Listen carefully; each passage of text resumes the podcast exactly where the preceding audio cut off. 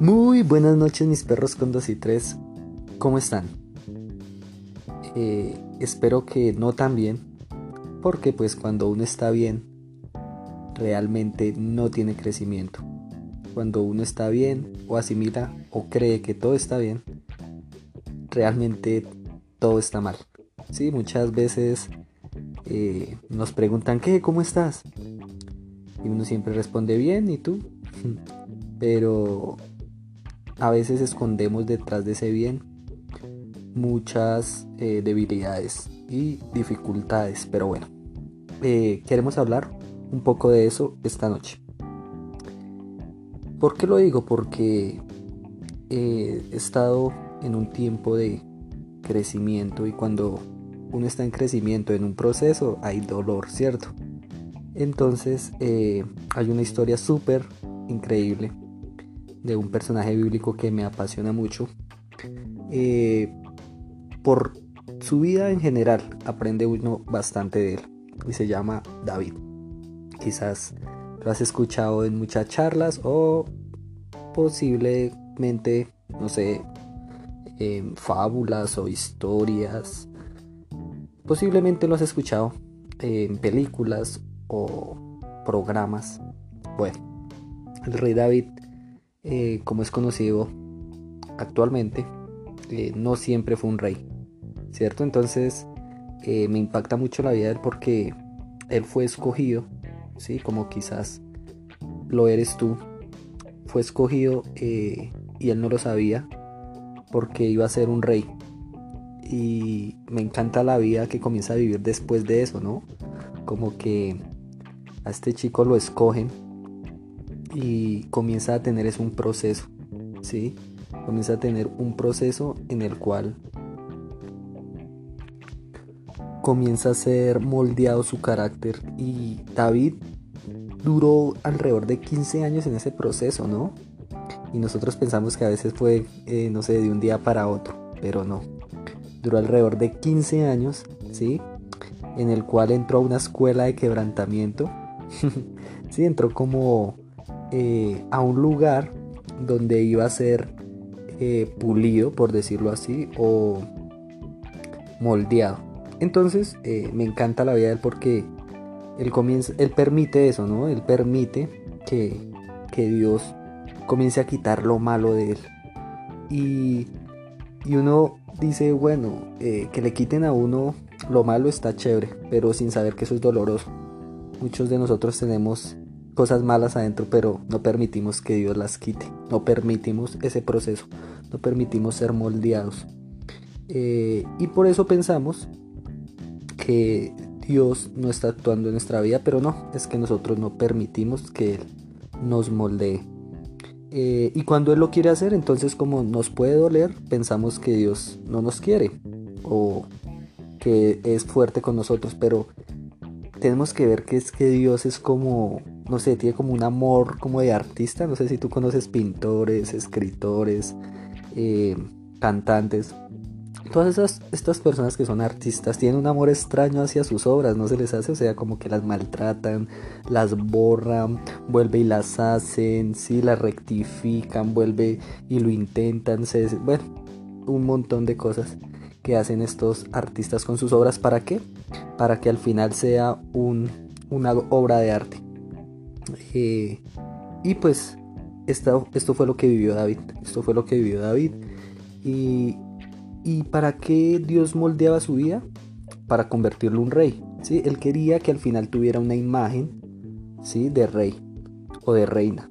En este, en, este, en este caso, si tú eres una chica que está escuchando, eh, que tienes que saber que Dios va utilizar ese proceso para hacerte una reina. Y, en esa escuela del quebrantamiento, pues a uno se le tiene que eliminar como lo malo, lo que sobra, ¿cierto? Entonces, eh, eso es lo que está haciendo Dios en este tiempo.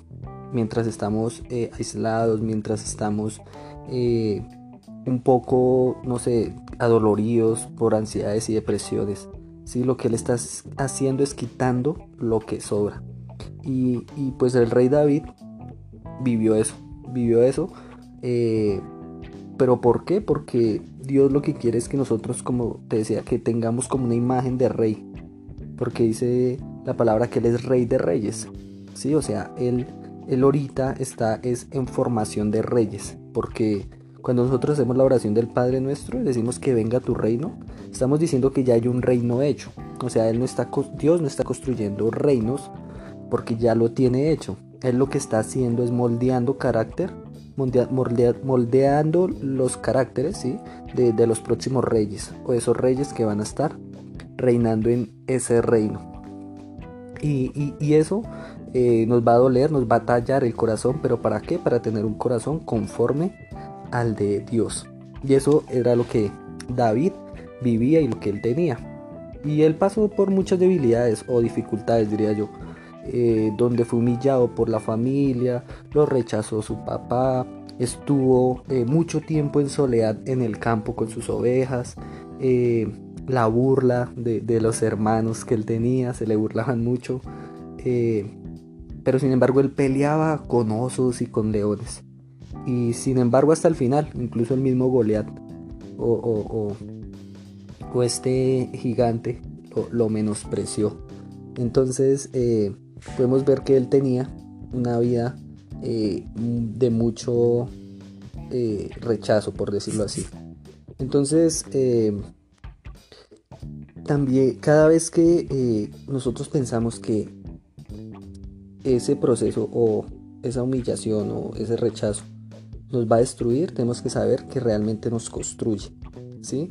Porque de ese modo nos damos cuenta que si estamos en el proceso, si estamos sufriendo, si nos está doliendo, es porque Dios está obsesionado con tu vida, está obsesionado contigo, quiere trabajar en ti, quiere hacer algo especial, ¿sí? Y, David, pues es un gran ejemplo, porque él cuando llegó al palacio, él, no llegó de una a ser rey, sino tuvo que pasar ese proceso de, de servir, ¿sí? Y duró alrededor de 15 años en los cuales Dios no hizo grandes cosas en él, sino permitió que, fuera procesado. ¿sí? Entonces tuvo eh, una autoridad injusta que era Saúl, ¿cierto? Entonces nosotros a veces tenemos autoridades injustas. Y, sabes, a pesar de eso, David nunca eh, corrompió su corazón. Él siempre tuvo un corazón correcto ante las injusticias, porque sí o sí estamos rodeados de injusticia. Y él nunca se dejó dañar ni correspondió de la misma forma. Entonces, eh, a veces yo noto que, nosotros somos, o, no sé tú, si a ti te pasa que eh, no eres eh, fácil de, dejarte moldear, o sea, te cuesta el proceso, ¿sí? Porque quizás, no sé, parece una generación de azúcar, man. Yo a veces veo jóvenes que son muy... les echan agua y se derriten, por, un poquito de presión ya, ya se cansan, con un poquito de, de presión ya ya quieren renunciar, se van, dejan todo tirado y pues eh, qué triste ver eso, que no sean como un barro que se deje moldear. Pero bueno, eh, tenemos que saber que eso es bueno, la presión es buena, la presión nos hace crecer y a veces no lo vemos así. Y, más eh, si esa presión viene de una autoridad que quizás no sea, que sea injusta como le pasaba a, a David, que era Saúl, el cual era injusto con él, pero era su autoridad, sin embargo él lo respetaba. Eso es lo que nosotros debemos hacer, ¿no? Entonces, eh, tenemos que entender, sí, saber que siempre vamos a tener autoridades injustas, pero no por eso podemos eh, dañar nuestro corazón. Eh, puede ser que nuestra autoridad, nuestro padre o nuestra madre, nuestro mentor o un jefe o un pastor o un político sean injustos con nosotros, pero no por eso permitir que, que nuestro corazón se corrompa. David siempre tuvo un corazón correcto. Nosotros debemos de tener ese corazón, o sea, la idea es aprender lo bueno y desechar lo malo. Porque a veces juzgamos mucho a nuestras autoridades sin saber que si eh, nosotros en algún momento queremos ser grandes, tendremos que ser una autoridad y no seremos perfectos. Entonces el juzgar sus debilidades no nos corresponde a nosotros, ¿sí? Porque lo que uno señala eh, es lo que en el futuro uno va a hacer. Entonces, por eso yo creo que David lo entendió y, David no nunca señaló eh, a sus autoridades, autoridades injustas, ¿cierto?